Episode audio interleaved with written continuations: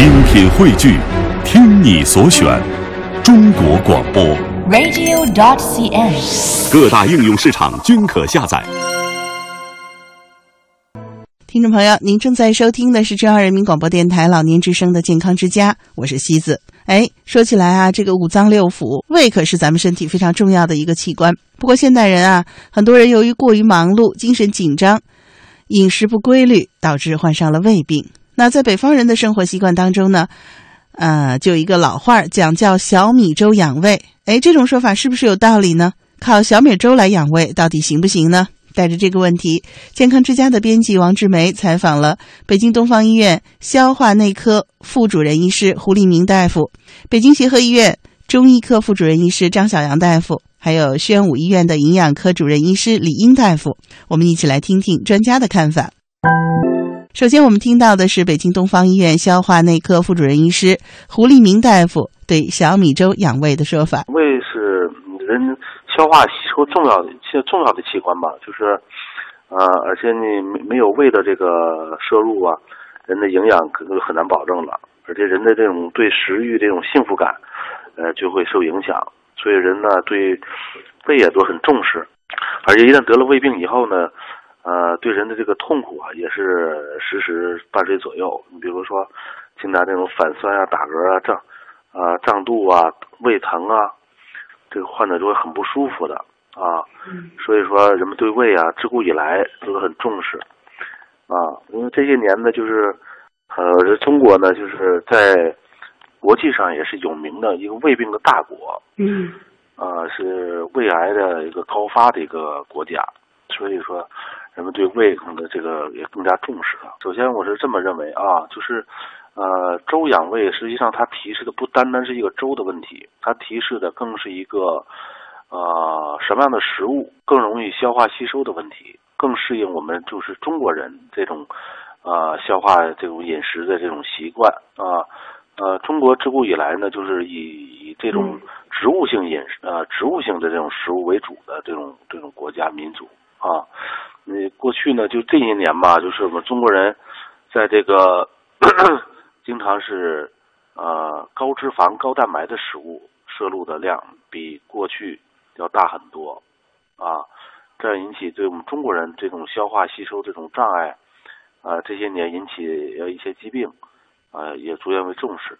就反过来让大家又想起啊，这植物性饮食，啊，这个高淀淀淀粉类的饮食的，啊，可能更容易为我们中国人所接受。这样粥里边呢，就是。是更具有代表性，因为粥呢，它呢是一个淀粉类的食物，对吧？呃，而且呢，它呢就是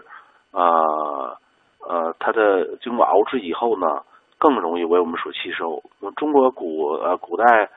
呃很多的经验总结，包括中医就是这样。我们中医认为粥呢，向来是以补脾啊、益胃的一个很重要的一个方式。对于尤其对于年老啊、体弱的这个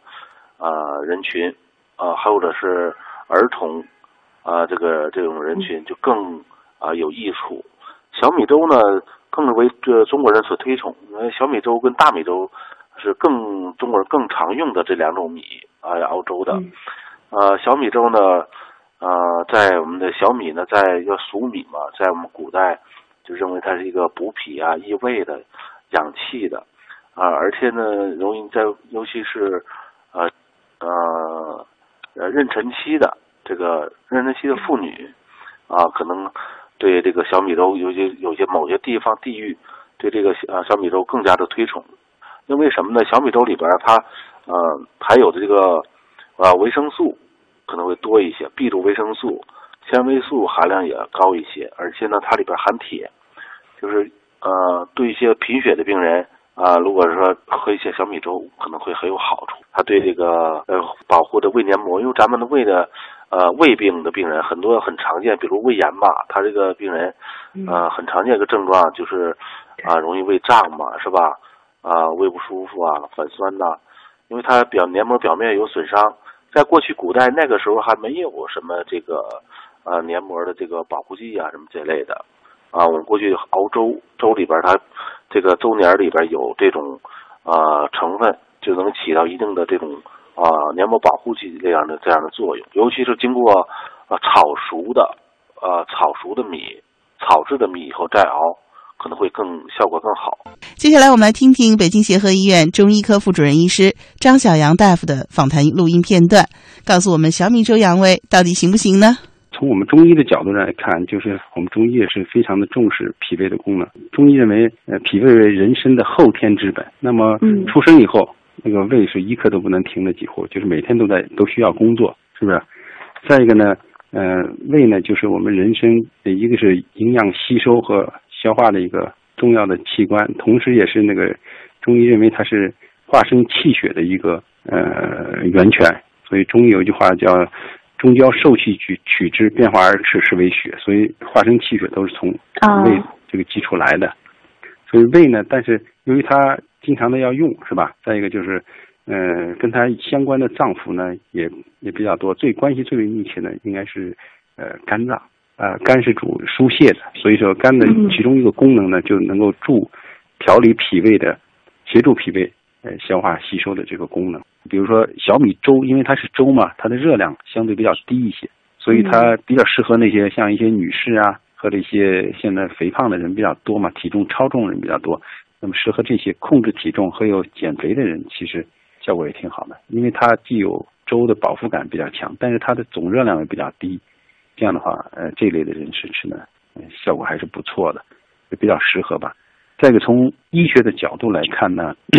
由于它好消化，所以就比较适合胃肠疾病的一些病人，特别现在比较常见的，像一些，呃，幽门螺旋杆菌感染的、反流性食管炎和消化性溃疡的病人，这些患者呢，在治疗中啊，西医他常常会给他一些抑酸的药物，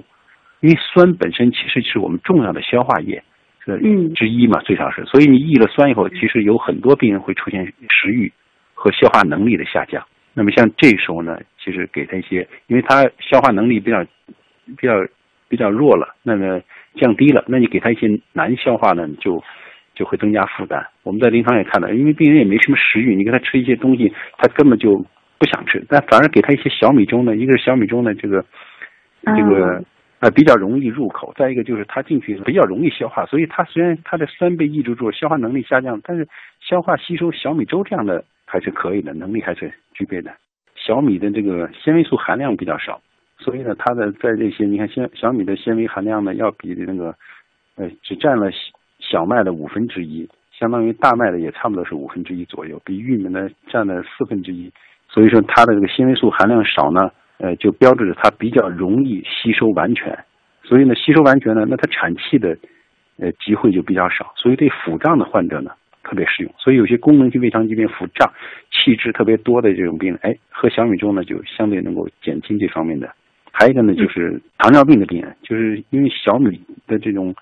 小米粥的这个血糖生成指数啊，呃，处于这个中位，就是五十五到七十五之间是中等，七呃五十五以下是生成指数比较低，七十五以上就比较高。但小米粥呢是六十一点五。比大米粥的六十九点四呢还要低，相对来说它又比较好吸收，血糖生成指数又相对比较低，所以呢，如果有些糖尿病的患者呢，就喜欢喝粥的患者，既然要选粥呢，那就可以选择这个小米粥，也是可以备选的吧。还有呢，就是从那个它的成分含量上来看呢，小米呢含钾比较高，含钠呢相对就比较低，所以特别适合高血压的病人，因为高血压呢现在认为高血压。发病的其中一个重要的影响因素呢是摄入的钠太高了，摄入的钾偏少。就植物类食物是偏钾的，但现在因为吃肉比较多，所以摄入钠的这个成分比较多。所以高血压的病人大多数是钠偏高，钾偏少。那么像小米粥这种高钠低呃高钾低钠的食物，其实更适合高血压病人。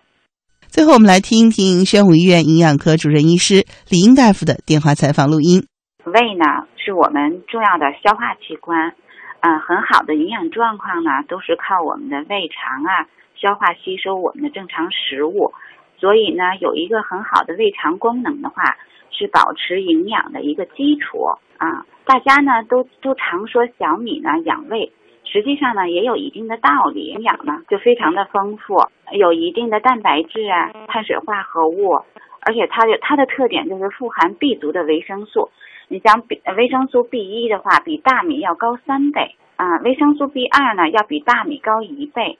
而且呢，是小米呢被人体消化吸收呢更容易被人体消化吸收，呃，而且小米呢具有这个健脾养胃安神的功效，啊，最主要的呢它是天然的食物，它不像药物，没有什么副作用，所以呢对于胃肠功能差的人呢，小米粥的话就是很好的滋补品，啊，比如说有人常说它是代参汤，可以和参汤去比美，但是。啊，要养护我们的胃的话，其实最主要的原则呢，还是说食物要通过我们的食物来调理，要保证我们的营养需要。哎，如果仅用小米，我们有的病人的话，一喝小米粥喝一一个月、两个月，啊，这样的话，仅仅食用小米的话，营养是不够全面的。嗯，其实呢，养胃的食品很多啊，比如说像山药啊、红枣、南瓜、胡萝卜。对吧？还有精瘦肉，啊，奶，啊，豆类，啊，只有这样才能够提供完善的营养来养护我们的胃。不能单一的喝这个小米，就不能一日三餐全都是小米。小米呢，确实能够养胃，对我们的胃肠功能呢是有好处的啊。但是呢，不能一日三餐呢全部都喝小米粥啊。其实呢，像比如说我们的面片呀，啊，小包子啊，小馄饨、小饺子啊，还有这些蒸蒸食的话。啊，面食呢都很适合的啊，而且呢，小米粥里头呢，我们也可以搭配其他的食材，比如说加山药、红枣、南瓜粥啊，呃就是说呃，一定要食物多样化啊，不能够太单一。而且呢，小米的话，它的蛋白质里头它是缺少赖氨酸的啊，比如我们搭配一些精瘦肉啊，或者是搭配一些豆粉。哎，就可以把它的蛋白质呢互补作用呢加强，更加有营养。除了主食里边呢，哎，除了刚才我们提到的粥啊、面片呀、小包子、小饺子啊，然后呢，蛋白质类的食物呢也应该有一定的摄入量，比如像瘦肉啊、鱼呀都可以啊。给大家推荐一道菜啊，山药胡萝卜排骨汤。哎，我们吃一些排骨，哎，摄入一些胡萝卜啊，像南瓜排骨，这些都是很好的。